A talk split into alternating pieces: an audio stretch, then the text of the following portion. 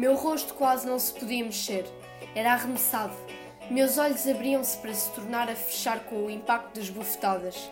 Eu não sabia se devia parar ou se tinha de obedecer. Mas da minha dor tinha resolvido uma coisa. Seria a última surra que eu levaria. Seria a última mesmo que morresse para isso. Quando ele parou um pouco e me mandou cantar, eu não cantei. Olhei para pai com um desprezo enorme e falei: Assassino, mate de uma vez, a cadeia está aí para me vingar.